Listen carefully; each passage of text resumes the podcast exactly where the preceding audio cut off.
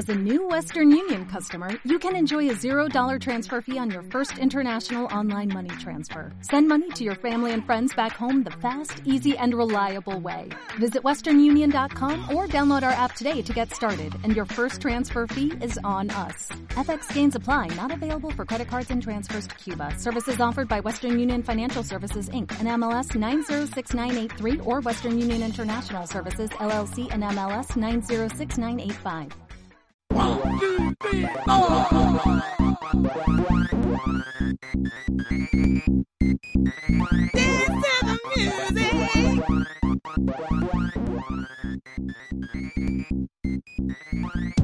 Bienvenidos a XR Podcast, donde hablaremos de realidad virtual, realidad aumentada y realidad extendida.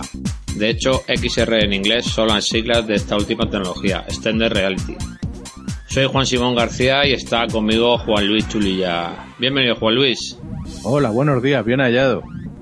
Muy bien, hoy vamos a hablar de sobre un tema muy sensible, como es el uso de la tecnología en las guerras que están por venir y en esos desarrollos que se están realizando ahora mismo, que sin duda vemos reflejado en poco tiempo en conflictos venideros. Y nadie mejor que Juan Luis para guiarme en este apasionante mundo, ya que si no lo sabéis lo digo yo, es uno de los genios que está detrás del podcast Por Tierra, Mar y Aire, todo junto, donde hablan del tema de, de defensa, ya que son unos especialistas en la materia. Así que hoy vas a llevar tú la batuta. Tenemos un pequeño guion, pero ya te digo, como tú eres el especialista en estos temas, adelante.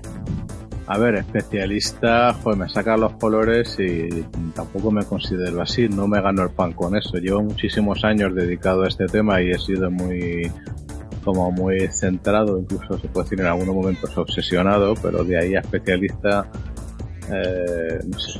Solo, solo tenéis que ver la, el podcast, oyentes, eh, tenéis que echar un vistazo al podcast de Por Tierra Mayaye y, y enseguida os vais a dar cuenta de, de que para nada estoy haciendo la pelota a Juan Luis, ¿eh? Pero bueno, echáis un vistazo ahí en Evox y, y, ya veis cómo me dais la razón. Sí, por cierto, el, este, el, el, título es una puñeta porque es Por Tierra, Mar y Aire Podcast. El problema que tiene es que aunque nosotros tenemos el dominio desde hace, desde 2004 nada menos, pues unos señores en Evox lo pusieron antes y como es un tema, un término utilizado en las Fuerzas Armadas, y a mí particularmente si me puedo ahorrar un conflicto, si no me va la vida en ello, pues tampoco lo he montado, pues así se ha quedado. En fin, pues empezamos ya sin más dilación, eh, para, hay que hacer una salvedad inicial que me parece importante, que es eliminar, eh, digamos, las visiones buenistas que hay sobre los sistemas de defensa. Las visiones buenistas me refiero a eso que incluso desde compañías tecnológicas como Microsoft o Google, cualquier cosa que tenga que ver con defensa, hay algunos señores que le ponen la cruz, que montan el pollo, que tienen eh, eh, prensa afín dispuesta a darles altavoz en todas esas cosas. Y cuando si se cumple eh, la profecía de Isaías 11.6, donde dice, y he aquí que el león yacerá con el cordero, pues entonces no necesitaríamos realidad virtual aplicada a elementos de defensa, ni aumentada, ni balas, ni nada. Hmm. Pero es que eso no se va a cumplir en un futuro previsible. En un futuro previsible va a haber una necesidad tanto de disuasión como de ejercicio efectivo de la fuerza por distintos motivos. Y hay que decir también que una parte muy importante de los desarrollos tecnológicos de Occidente pero la OTAN fundamentalmente, a Rusia aquí hay que dejarla completamente en otro lado, están destinados a minimizar las bajas colaterales. Eso que es una excusa es una verdad, porque precisamente nuestra sociedad está tan sensibilizada al respecto que en vez de hacer como los rusos en Siria en los últimos años, que hacer bombardeos de alfombra como en la Segunda Guerra Mundial, pues las fuerzas de la OTAN en los conflictos en los que han intervenido emplean el armamento de la máxima precisión posible para que conseguir el efecto deseado es minimizando las bajas colaterales. ¿no? Hmm. Dicho esto, hay que entender que todos los sistemas de realidad eh, extendida, tanto aumentada como en realidad virtual, como esas cosas entre medias tan difíciles de definir, eh, tienen, yo diría que un primer, eh, ¿cómo explicarlo? Bueno, pues tienen un primer antecedente militar y en el ejército del aire concretamente, los ejércitos del aire.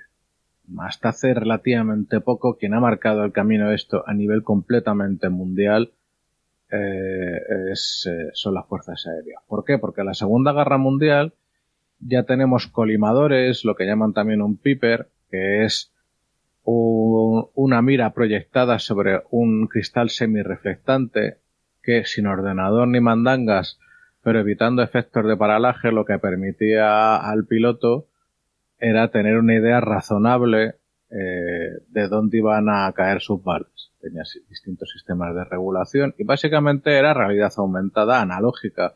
Proyectaba eh, entre los ojos del piloto y su blanco distintos eh, tipos de miras em, con un cálculo básico eh, respecto al alcance de la munición que estuviera empleando en ese momento. Munición se refiere de meteora o cañón, ¿vale? Hmm. Si eso estamos hablando hace 70 años, hace 50 mm, más o menos se, se entraron en acción lo que serían los primeros dispositivos ya digitales de realidad aumentada y se llaman HUD o HUD o Heads Up Display. Es el mismo concepto que el Piper, o que el colimador, solo que en lugar de proyectar delante de la visión del piloto a, perdón, una, una simple mira, prestaba información, información digital. Esto es, proyectaba un horizonte artificial, proyectaba distintos tipos de datos y conforme fue mejorando cada vez datos más útiles dentro de lo que se podían permitir. Si las cosas pues proyectaban, por ejemplo, la distancia respecto al blanco, el punto predicho por un ordenador de impacto del cañón, cosas por el estilo. Después de eso, eh, tenemos los HMD. Y esto ya es todavía más realidad aumentada, porque lo que hacen es, en primer lugar, trasladar el HUD al visor del piloto. O sea, 30 y algo años o 30 años antes que el, las, las HoloLens, pues teníamos que en unos cascos, que bueno, la diferencia con un HoloLens es que el casco valía y sigue valiendo bastante más de un millón de euros, que está creado, es profeso para, adaptado a cada, al perolo de cada piloto, y que tenía el objetivo de que mirar a donde mirar al piloto proyectaba delante del un HUD. Se podía olvidar de tener un HUD, tanto es así que el F-35 actual ya no tiene HUD. Porque con lo que tiene el de su, en su casco ya tiene la información básica que necesita, porque lo que no he dicho antes es que el, término original de headset display tiene el sentido de que el piloto no tiene que estar mirando todo el rato a los controles del avión, sino que en momentos de maniobra y alta exigencia física, con mirar hacia adelante ya tenía suficiente. Pues ahora es todavía mejor, puesto que con mirar a cualquier parte ya tiene esa información, ¿vale? Mm. a partir de aquí se une la primera eh, primer tipo de operaciones o de acciones con tecnología de realidad aumentada que es la toma de puntería. Esto es, ya no solo hay un HUD, ya no solo hay proyección de información, sino que hay un visor de casco que sigue, y eso fue un avance brutal de los 80, la pupila del piloto, tanto de avión como de helicóptero, y donde esté mirando es donde tiene que poner los sistemas de control de tiro y tomar puntería. Si las cosas eh, desde el piloto de Apache que apunta con sus ojos hasta la locura que es ya en este siglo que los misiles eh, eh, de guía infrarroja se les puede apuntar con amplios ángulos fuera de donde apunta el morro del avión, o sea, tanto el piloto como su copiloto miran hacia un lado y si hacia un lado estaba el adversario le pueden bloquear y lanzarle un misil, pues claro, eso lo que se produce es que, bueno, pues como prácticamente no hay combates aéreos, no se sabe realmente el, eh, efecto de esto, pero la predicción es que si hubiera alguna vez eh, un combate entre fuerzas convencionales más o menos parejas, con el momento moderno antes, empezarían a, a, bajarse los pájaros al suelo a un ritmo espeluznante, o sea que durarían muy poquitos días, al menos una de las dos fuerzas aéreas, porque mm, se puede decir, aunque no es bonito, no es romántico, pero es la realidad, el combate aéreo pasó a la historia. O sea, gracias a estos sistemas, da igual lo que usted maniobre, porque el misil va a maniobrar más que usted. Da igual donde esté, eh, el conjunto de sensores le van a, le van a detectar y el piloto le va a bloquear mirando para un lado en décimas de segundo.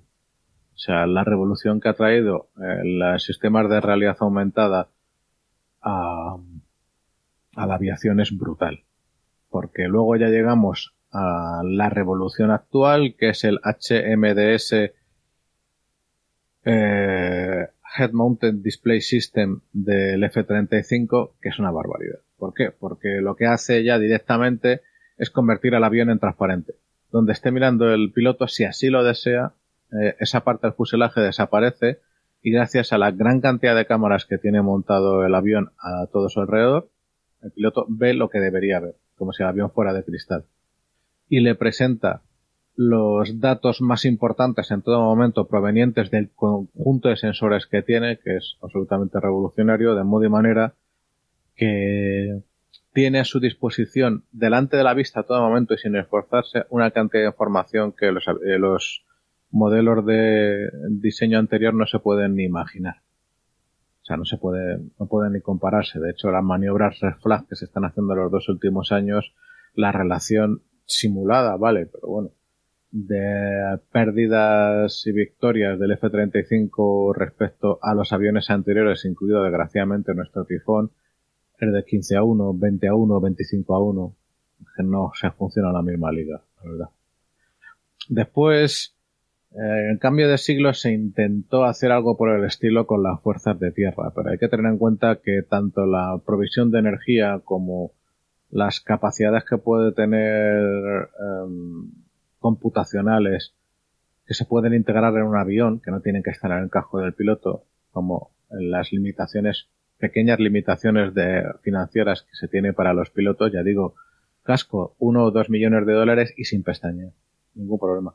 Sin embargo, eso cuando hablamos de cientos de miles de soldados no es viable ni por capacidad computacional hasta hace muy poquito, eh, ni por temas financieros ni tampoco por temas de batería. Entonces, lo que se intentó en su momento, un programa se llamaba Future Force Warrior, que era un subconjunto del gran programa de revolución del ejército de tierra norteamericano, que era el Future Combat Systems, es que no había tecnología, fundamentalmente. No se, hay que tener presente que el iPhone se hace en 2007 y, hay, smartphones de con cierta entidad, ya sé que estoy hablando de tecnología civil, pero aún así estaríamos hablando 2011, 2012, hace relativamente poco. Claro, ahora los circuitos son, o sea, el conjunto de capacidades digitales es abrumador.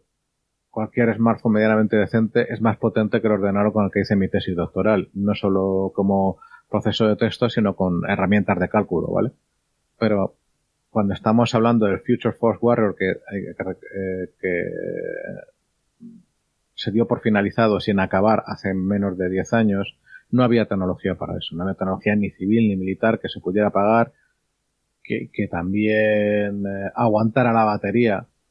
Había una serie de factores que lo impedían. Ahora Claro, ¿qué es lo que pasaba? Que se estaba funcionando a nivel militar. Eso pasó en España con el COMFUT, el programa combatiente futuro nuestro, que era lo mismo pero la versión del pobre, con perdón, pero es así. Pero daba igual la del pobre que la del rico. No había tecnología. Entonces, se hacía un desarrollo solo militar, con lo cual iba a costar la hueva. Hablamos de muchas decenas de miles de euros o dólares.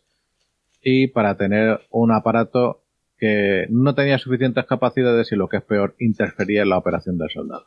Con lo cual, han sido los smartphones, o más bien eh, el conjunto de, de capacidades digitales asociados a ellos, y no solo hablamos de capacidad de cálculo, sino también de sistemas AGPS muy mejorados, y lo que es más importante todavía, y esto sabes igual a lo mejor que yo, los, em, eh, los acelerómetros que tienen los teléfonos modernos o que tienen los drones, lo que permite algo tan importante en ausencia de momento de computer vision, de al menos saber a dónde estás apuntando. No lo que ves, pero sí a dónde apuntas. Bueno, eso es posible que lo veamos en la década que viene, pero los ejércitos occidentales se quedaron muy tocados con este tema y ahora no están invirtiendo ni remotamente lo que estaban invirtiendo en su momento y con razón, porque hasta que vean dónde apunta la tecnología, volver a meterse en este jardín y en quemar dinero en quemar esos decenas de millones de euros que se quemaron en España para no tener nada, no tiene mucho sentido. Entonces, ya explicado esto y hablando de que insistir en que lo mismo que las HoloLens o em, ¿cómo se llama esta que es para sector de consumidor final y que tenía un hype de carajo? El Magic Leap, la, bueno, la Leap One. Eh, sí, exacto. Pues una vez que se ven productos, los ejércitos ya están probando una estrategia diferente a la anterior, que era yo desarrollo porque soy el ejército, tengo dinero infinito y hago un desarrollo para mí solo. Y se han dado cuenta que en ese tiempo el mercado ha sido absolutamente ha producido eh, componentes mejores y más baratos en varios órdenes de magnitud. Lo que ha hecho la noticia por la que entiendo que lanzaba ese programa o uno de los motivos al menos es que el ejército norteamericano va a adquirir HoloLens a, capazos. Se habla de centenares de miles. 100.000. La, la, noticia ya 100.000. Sí, pero hay que tener en cuenta que depende si adquieren HoloLens 1 o 2 y para qué. ¿Vale? Todavía no está del todo claro. Hay un propósito, hay una declaración de intenciones, pero la primera compra es de un par de miles. Que ya es, ojo. Y que es un tema importante para experimentar, para investigar, etcétera. Entonces, no sé, si te parece lo que podemos hablar primero es del aspecto más directo, que es la simulación, que en sí mismo es revolucionaria, y luego podemos pasar a realidad aumentada. O sea, ¿te parece? Podríamos hablar primero de realidad virtual, que tiene un campo brutal, menos llamativo quizás que el soldado del Imperio contraataca, pero que ahorra una cantidad de dinero bestial. Sí, si quieres, si quieres comentar tan solo eh, la noticia para poner en situación a, ah, a, los oyentes que no estén al tanto. Pues nada, eh, hace, hace unas, bueno, ya, ya salió hace tiempo, pero bueno, eh, comentar que eh, el ejército de los Estados Unidos, pues, eh, anunció la compra de 100.000 HoloLens a Microsoft, que aunque comentes que hayan sido unos pocos miles ahora, tienen la intención esa. Entonces, salió el debate de si era ético o no ético el uso de la tecnología, que es lo que has comentado al principio. Pero bueno, nosotros nos vamos a focalizar en el aspecto técnico, que para eso es que es lo que nos gusta, claro. Y, claro, sobre todo porque además es una chorrada el debate en tanto que eh, el Departamento de Defensa de Estados Unidos maneja millones de máquinas con Windows. ¿Qué le vas a decir a Microsoft? ¿Qué va a decir Microsoft? No, ya no os dejo usar más licencias de productos Microsoft porque son ustedes malos y se hacen la guerra de los malos. Chicos, mm. se supone que se habla a adultos, ¿no? Sí, y, lo que se suele decir también es que si, si no lo desarrollas tú, pues lo desarrollará otra empresa. Totalmente. tú puedes estar haciendo un producto que pienses que es para el ámbito sanitario, el ámbito social, pero si luego hacen mal uso, entre comillas, de esa tecnología, eh, no sé, ha, aportado muchas cosas también buenas a, al resto de la sociedad. Que se hagan mal uso. Tú un cuchillo lo puedes utilizar para, para cortar pan y, tener comida. Si luego matas a alguien con el cuchillo es, es la herramienta. Yo también lo veo desde ese punto de vista. Absolutamente. Y bueno, el, tema de la noticia, pues hombre, fue, fue una, una, cosa bastante, a mí me motivó bastante para, para indagar un poquito en, en qué uso se podían sacar a, porque también me gustan mucho los temas de defensa. También, yo estuve en el ejército unos años y, y me gusta mucho este tema.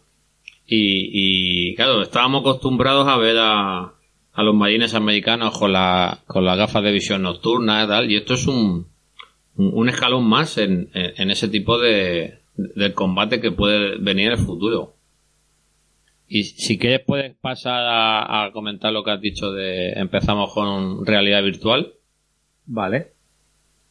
Vamos a ver, es muy sencillo. Eh, para los que hayáis manejado unas Oculus o unas eh, su equivalente en HTC, sabéis lo que ofrece. Hay, por ejemplo, un juego tonto que si estuviera solo en PC no se comería una roja que se llama Onward, Onward, hmm. pero que cuando lo manejas con unas Oculus te cagas vivo. Te cagas vivo porque es que el rifle lo encaras de verdad, sobre todo si te construyes o compras un minículo para sentir eh, el aspecto físico del rifle, lo he hecho con cartón.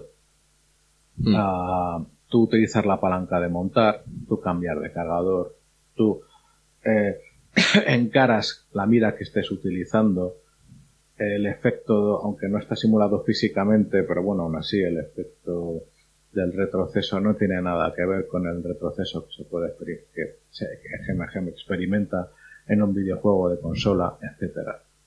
Eh, simplemente extendiendo esta tecnología un poquito más, el salto es demencial, porque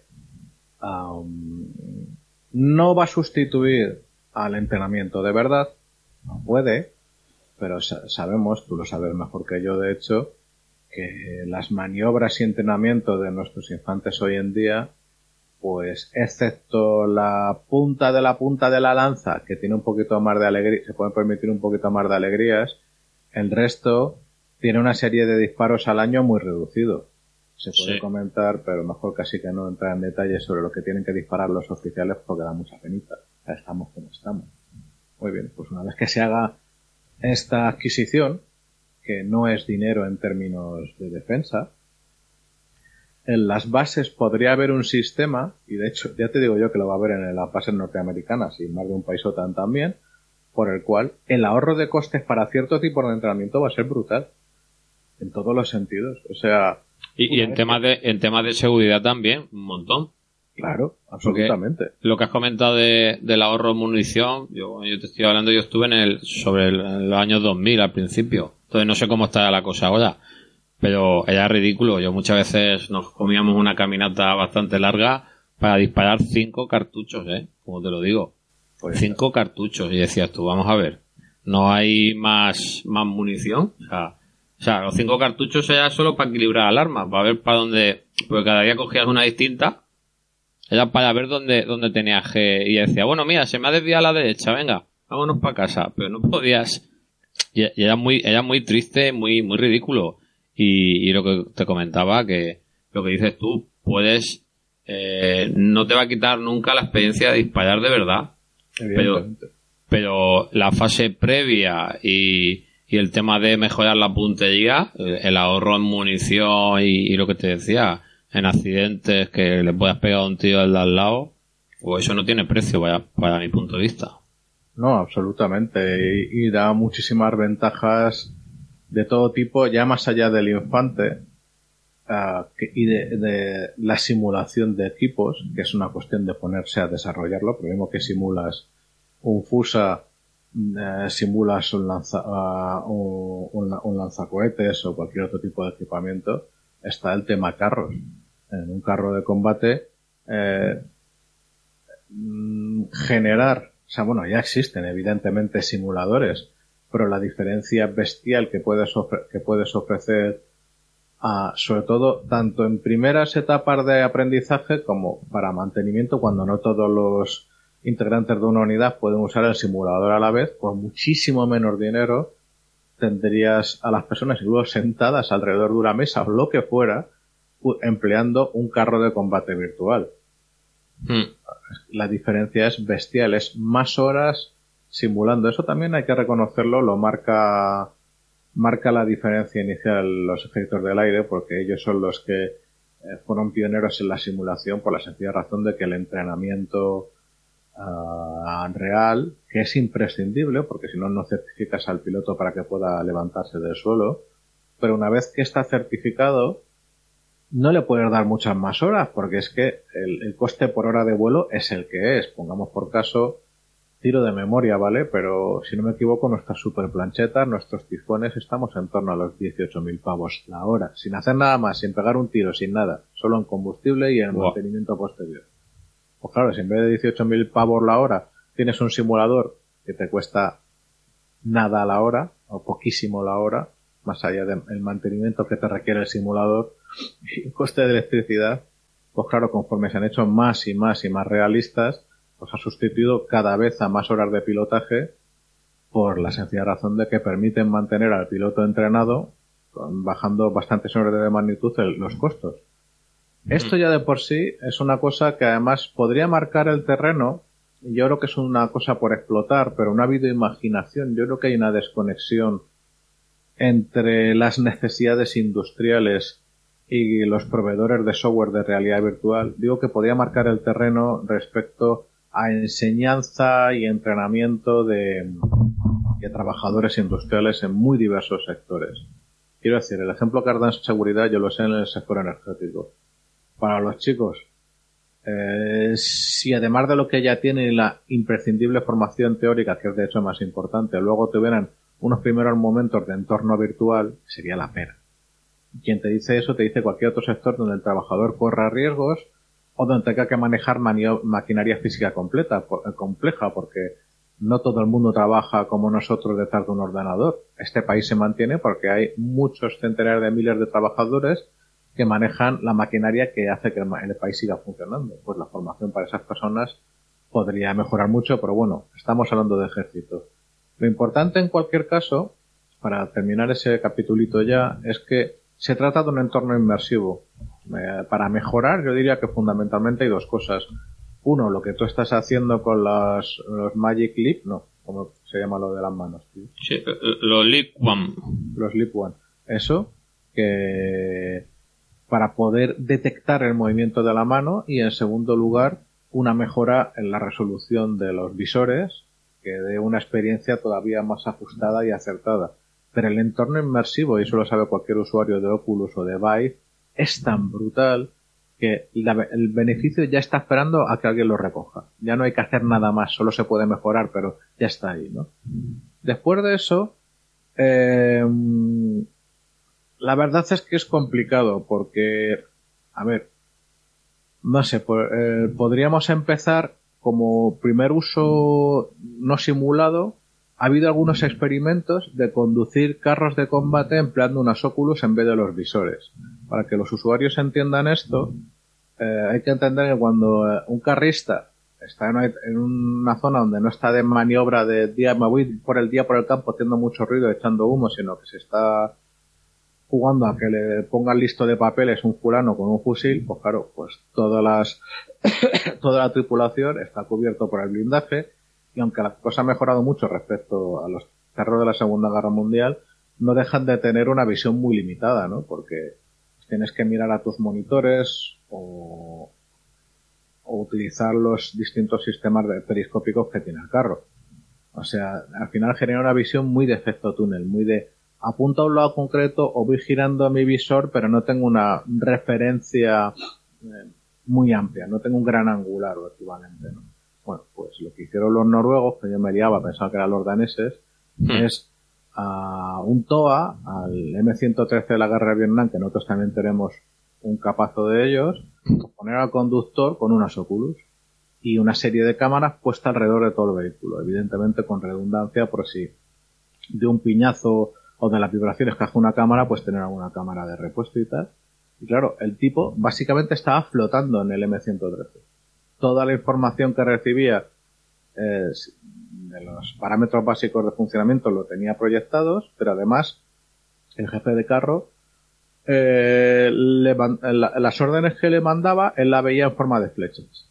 Con lo cual, las capacidades de conducción, de reacción y tal, pues el salto fue significativo. Hasta donde yo sé, eso se ha quedado como experimento. después de eso, eh, yo pasaría ya a hablar de realidad aumentada, si te parece, y de, lo que afecta al infante. Hmm. ¿Seguimos con eso? Sí, solo hacerte una puntualización, ¿vale? He puesto en el, en el guion que estamos siguiendo, te he marcado el comentario de de que han estado explicando con la salida de la HoloLens 2, ¿vale? La segunda versión. Has comentado una cosa que ya existe en la HoloLens 2, que es lo que me has comentado tú, que cuando alguien, algún técnico, por ejemplo, de seguridad, por lo que has comentado de, de eléctrico e industrial, en el tema industrial, es el primer acercamiento a la máquina o tal, ya está, es que ya está, ya es posible, se llama Dynamics, le han llamado Dynamics 365, y es que se las pone la HoloLens el, el operario y le va guiando en todo momento en todo lo que tiene que hacer. O sea, es, es brutal. Ah, cuando puede acceder al enlace, y luego ya eh, todos estos enlaces los iremos anotando luego en la descripción del podcast. Pero es que me ha parecido, me ha parecido fascinante. Es que encima te puedes tenerte una suscripción, porque eso ya está, digamos, todo el, toda la estructura. Le puedes, eso le añadirle contenido. Ya tienes toda la estructura eh, pues un precio de unos 125 dólares al mes, lo puedes hacer. Entonces, tú tienes una, una empresa de mantenimiento eléctrico, pues es solo añadirle el contenido, el manual y una persona, digamos, hace, ¿cómo te lo, cómo lo explica ahí? En el vídeo, para la gente, claro, esto es un podcast. En el vídeo aparece como un, el, el instructor, entre comillas, que va haciendo con sus manos el proceso en la máquina real y va anotando en cada panel lo que debe, pues gira esto a la izquierda, o accede a esta parte del manual.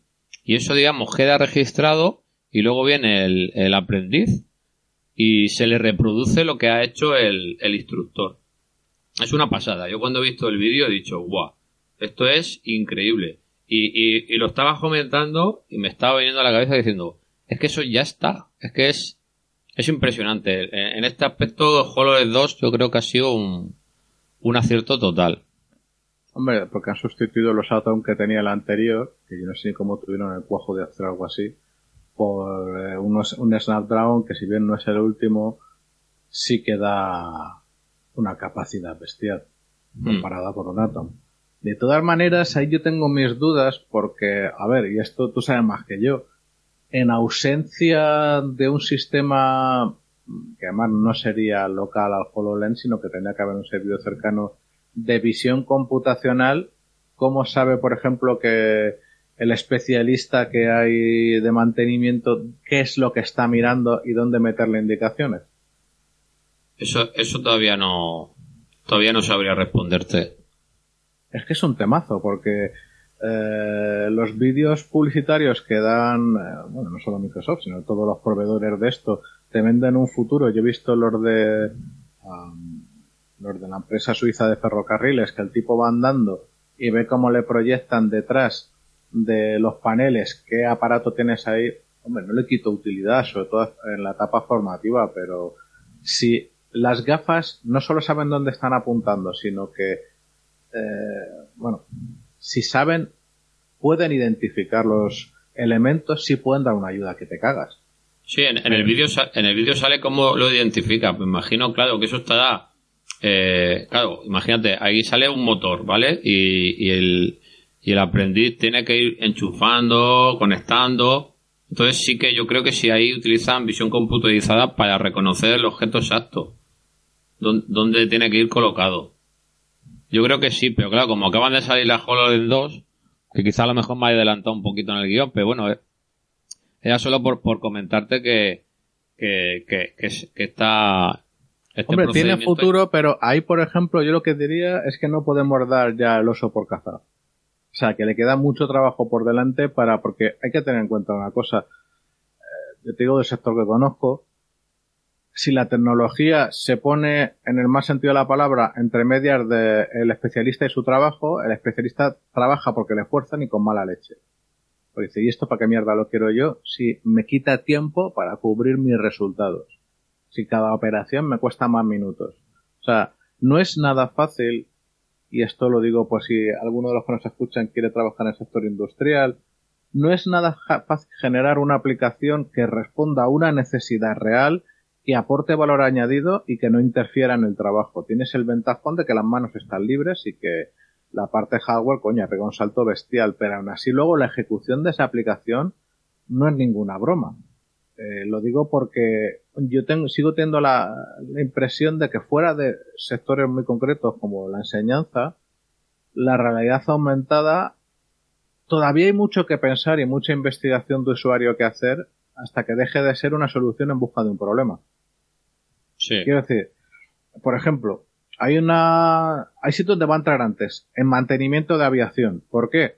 Porque el nuevo F-35, que recién, recientemente ha adquirido la, la IOC, la capacidad inicial operativa, ¿vale? Tiene un sistema de mantenimiento brutal, totalmente computerizado, predictivo y el copón que se llama Alice. No, tan predictivo que de hecho da miedito porque está centralizado en Estados Unidos y malas lenguas dicen que si Estados Unidos decide que un aliado o un cliente del F-35 ya no lo usa más, le da el botón y se acabó de usarlo. El Alice dice tú no despegas y el aparato no despega, no se le puede desconectar. Bueno, pues claro, como está tan computerizado, claro, pues es un bicho que se sabe dónde está cada tornillo y en las HoloLens o equivalentes se pueden situar muy bien en el espacio, sí podrían aportar eh, de cara a hacer transparente el avión y ganar algunos segundos o un poquito más de confianza o lo que fuera. ¿Vale? Pero fuera de esos entornos, cuando hablamos de otras máquinas algo más tradicionales sin tanta tecnología adentro, eh, el que tiene que aportar la tecnología es el HoloLens y su software y para eso queda. Digo, para que no nos pensemos ya que la AR va a revolucionar toda la logística y el mantenimiento. Ahora no. Se espera que sí, pero bueno, tampoco está garantizado. Sí, pero eh, yo, por ejemplo, ahí, ahí, ahí le veo que Está claro que estos son los primeros pasos, se está sobre todo experimentando, eh, todavía no, no, se ha llegado a, digamos, a la perfección que se ha llegado con el smartphone. Como, como comentaba yo ahí en el foro de Wintable, el subforo que tenemos de VR, escuché una ponencia de un hombre que, que dijo, hostia, que es verdad, que desde que se empezó el tema del smartphone hasta que hemos llegado a estos niveles de perfección han pasado 10 años. Y con la realidad virtual apenas, apenas llevamos, sí, ya llevamos seis o siete, pero también yo creo que hay que esperar también un poquito, no hay que tener tanta... Quizá lo cogimos con mucho hype y, y creíamos que esto fuese ya la panacea y, y no ha sido así, pero yo creo que todavía le queda mucho mucho camino por recorrer y hay empresas como Microsoft, como Facebook que están invirtiendo mucho, mucho dinero y, yo, yo creo que todavía no estamos en ese punto, pero, pero yo creo que se van dando grandes pasos poco a poco. Sí, sí, sin duda alguna. Pues si quieres comentamos eh, el tema de AR, si quieres hacer alguna introducción, como ya me he saltado ya a HoloLens 2. Vale, pues es muy fácil. Todos sabemos que, por cierto, te emplazo en un plazo razonable a que nos metamos en estrategias. O sea, ¿qué pretende Microsoft, Facebook, que alguna otra gran compañía con la realidad virtual y aumentada? Porque ahí yo espero que tú des el do de pecho porque yo tengo ahí una confusión bastante gorda de qué quiere Facebook o qué quiere Microsoft. Perfecto. Pues bueno, dicho esto, a ver, la realidad aumentada lo que debe hacer es aportar información delante de la vista del usuario respecto a la tarea que está realizando, sea la que sea. Y claro, uno le viene a la cabeza la imagen de un soldado futurista ah, que tiene la ventaja de que la niebla de la guerra se la disipa en buena medida un aparatejo que le dice quién es el bueno, quién es el malo y dónde está el malo. Bueno, eso en los videojuegos está chulo, en la realidad es un poco diferente es un poco diferente porque hay que tener en cuenta que el infante está en situaciones donde se, eh, se juega a entregar la cuchara y entonces pues no trata precisamente con amabilidad a la tecnología. O sea, los golpes que se lleva cualquier aparato que use un infante son eh, constantes, contundentes. Tiene que serlo así, porque eh, a poco que se, que se líen las cosas, la persona no se va a andar con muchos miramientos todo equipo que tenga que llevar infante está a prueba de golpes y no es una forma de hablar. Bueno, dicho esto, antes de pasar a un visor hay que hablar de la realidad aumentada previa. Y la realidad aumentada previa no está en la cara de la persona, sino encima del arma. ¿Por qué? Porque en este siglo ya ha ocurrido una revolución, que es la generalización de los visores ópticos de fusil durante todo el siglo XX y la mitad del XIX había lo que se llamarían miras sencillas o iron sights en inglés. O sea, las miras eh, compuestas por un poste delante, poste de hierro y detrás el elemento de puntería que sea. Un anillo como en el caso de, del de los antiguos Coach, un librillo como nuestro CEMME con distintas alzas. Tú ya manejarías el G36 que era pues, no era el primer diseño, pero ya era, sí era el primer diseño de GK que tenía por definición una mira óptica como base, o sea, no tenía mira sencilla. Eso ha sido una revolución. Dime, dime. Yo, yo llegué, llegué tarde. Cuando me salí, a, los pocos meses llegó el G36. Yo me, me comí versiones del CM. o sea, el CML, eh, tanto con mira sencilla o como con, a lo mejor te tocaría mira óptica, no lo sé. No, no, sencilla, sencilla. Pues sencilla. Pues tú fíjate el salto que produce una mira óptica que le evita al infante tener que reunir los dos elementos de puntería, que le puede ofrecer un cierto aumento, o lo que ha acabado pasando al poco de empezar la guerra de que se demostró que para el combate cercano las miras de punto rojo o las miras holográficas, que lo que hacen es básicamente es el piper o el colimador del piloto de la Segunda Guerra Mundial, pero para un infante. O sea, le proyectan, en este caso delante de la vista y con los dos ojos abiertos, un punto rojo con un grado de precisión razonable de donde va a acertar. No es para tiro larga distancia, no es para tiro de precisión, pero sí que permite un tiro muchísimo más instintivo que le ofrece segundos de ventaja respecto a alguien que use miras, miras simples, ¿no? Hmm. Bueno, pues eso ya existe. Ha cambiado por completo la, el combate cercano y todo el combate en general. Al infante le ha dado unas capacidades brutales. Queda para mejor ocasión hablar de, incluso a lo mejor lo toco en Por Tierra y de esa evolución, en parte ya la toqué, porque bueno, es un invento hace 70 años, pero desgraciadamente... Y hasta aquí la primera parte del episodio. Eh, hemos decidido no tener episodios de más de 30 minutos, entonces os vamos a dejar con el hype y hasta la semana que viene que pondremos la segunda parte. Muchas gracias.